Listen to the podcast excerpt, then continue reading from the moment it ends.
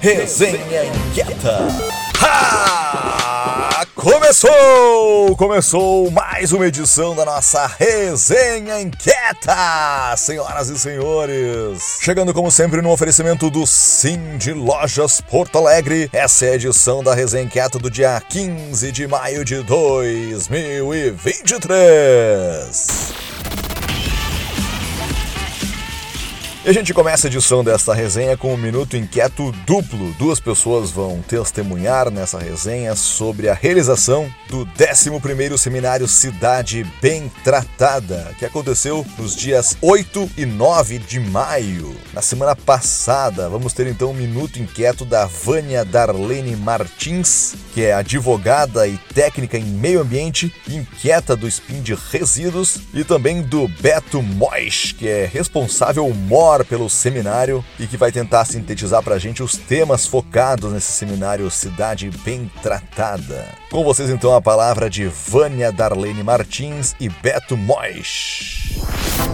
Olá, inquietos! Aqui quem fala é a Vânia, sou uma grande admiradora do grupo e sempre preocupada com as questões ambientais. Hoje estou passando aqui para dizer que estive no encontro da Cidade Bem Tratada nos dias 8 e 9 de maio, nas dependências do Ministério Público. Esse encontro trouxe grandes novidades na área ambiental, grandes debates, foi muito enriquecedor. Senti ali a falta do prefeito, do secretário do Meio Ambiente e do DMLU, mas mas as novidades seguem e o, o Brasil e o mundo está num caminho muito, muito interessante de resgate do meio ambiente. Só falta nós aqui em Porto Alegre seguirmos a mesma onda. Um abraço a todos. Conseguimos realizar a 11 edição do Seminário Cidade Bem Tratada né, e, como sempre, conseguindo aprofundar o debate com palestrantes muito qualificados, focando em temas que nós, infelizmente, não conseguimos avançar aqui no Brasil, mas que, por outro lado, também temos experiências bem-sucedidas, que é a gestão dos resíduos sólidos,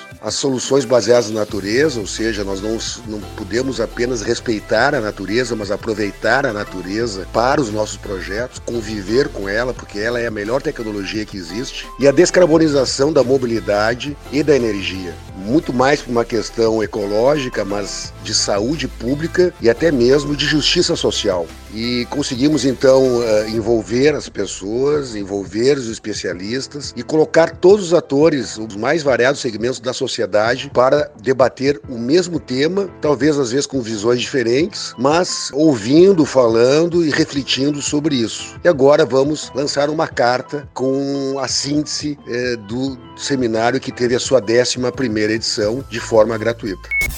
Boa, isso aí. Muito obrigado, Vânia. Muito obrigado, Beto, pelos depoimentos. A gente lembra ainda aqui na nossa resenha né, que circulam nos diversos grupos do coletivo Põe Inquieta importantes mensagens, né, importantes depoimentos focados em entrevistas que a Silvia Marcuzzo, nossa inquieta Silvia Marcuzzo, realizou com os participantes durante o seminário e ela fala bastante sobre isso numa coluna, né, num texto que ela publicou no site do Sler. O título desse texto é Embalagens mais sedutoras, menos reciclagem por que a questão dos resíduos sólidos não está na pauta do dia. Para quem tiver interesse em ver esse texto escrito pela jornalista inquieta Silvia Marcuzzo, a gente deixa o link em texto disponível aqui na nossa resenha, tá bom? E para quem quiser acompanhar também pode seguir lá o Instagram da Silvia, que é @silmarcuzzo no Instagram, beleza?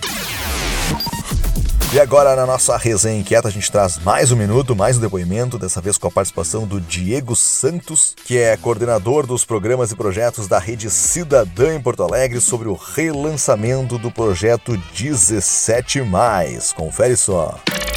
Olá, inquietas e inquietos. Eu sou Diego Santos, coordenador de programas e projetos da Rede Cidadã aqui no Rio Grande do Sul. A Rede Cidadã começou a sua história aqui em 2020 com o projeto Pessoas Trabalho em parceria com a Prefeitura de Porto Alegre e no ano passado com o programa de aprendizagem profissional. Nesse mês de abril de 2023, alcançamos a marca de 100 adolescentes inseridos e ativos no nosso programa de aprendizagem. Em março de 2023, lançamos o projeto 17 em parceria com a BRHR Ministério Público, CMDCA e FASC para empregar adolescentes em acolhimento institucional. De lá até aqui, já inserimos 17 jovens abrigados e egressos de abrigos. É uma vitória importante para a gente, pois sabemos o quanto é desafiador a empregabilidade desse público. A nossa maior missão é sensibilizar as empresas contratantes a dar oportunidade a esses jovens, do qual muitos nunca tiveram nenhuma oportunidade. Assim, o papel de movimentos sociais em prol da inclusão é fundamental nesse processo. E também é nosso papel como cidadão atuar e mobilizar mais pessoas nesse processo para garantir os direitos desses jovens. Apoie o projeto 17, divulgando e nos ajudando a nos conectar com mais parceiros nessa grande rede. Muito obrigado pelo recado, Diego Santos. E agora, para fechar nossa sequência de Minutos Inquietos, a gente traz a participação do Miguel Sisto Júnior, diretor do Fundo Municipal de Apoio à Produção Artística e Cultural de Porto Alegre.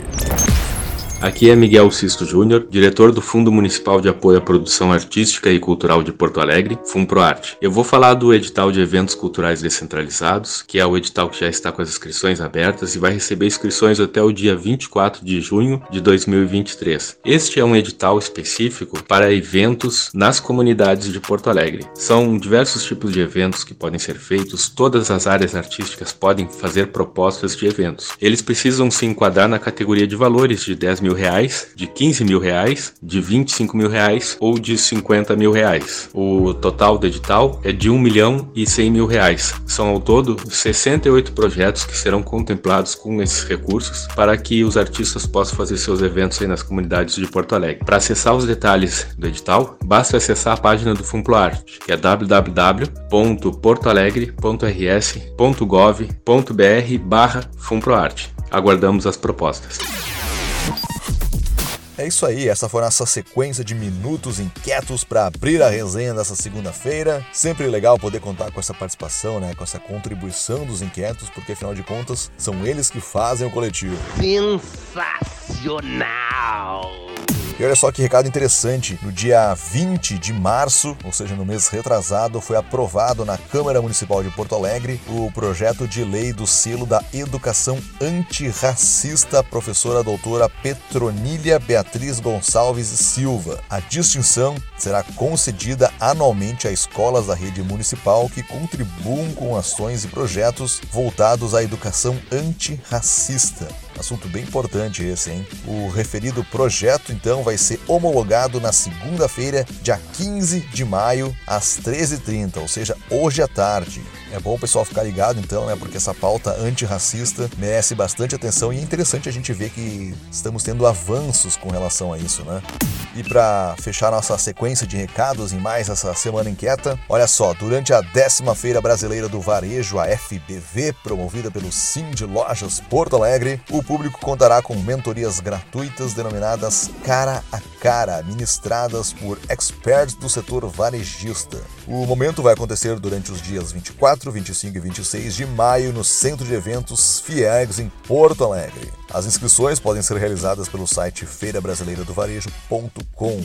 O cara a cara, então, ele possibilita né, aos empreendedores mentorias a partir da interação e troca de ideias com executivos que ministram atividades e dinâmicas além do networking. Realizado no espaço cara a cara na feira, o momento contará com nomes como Eduardo Teva, conhecido empresário e diretor-presidente da DIE Consultores, o Augusto Rocha, que é sócio e vice-presidente de vendas e marketing da PN Web, além de cofundador do Otto CRM e do Flávio Steffens, sócio do Vaquinha, que é o maior site de vaquinhas online do Brasil. Para a décima Feira Brasileira do Varejo, são esperados cerca de 10 mil pessoas durante os três dias de evento, que poderão conferir a participação de mais de 40 nomes de referência no mercado, em mais de 20 horas de conteúdo por dia.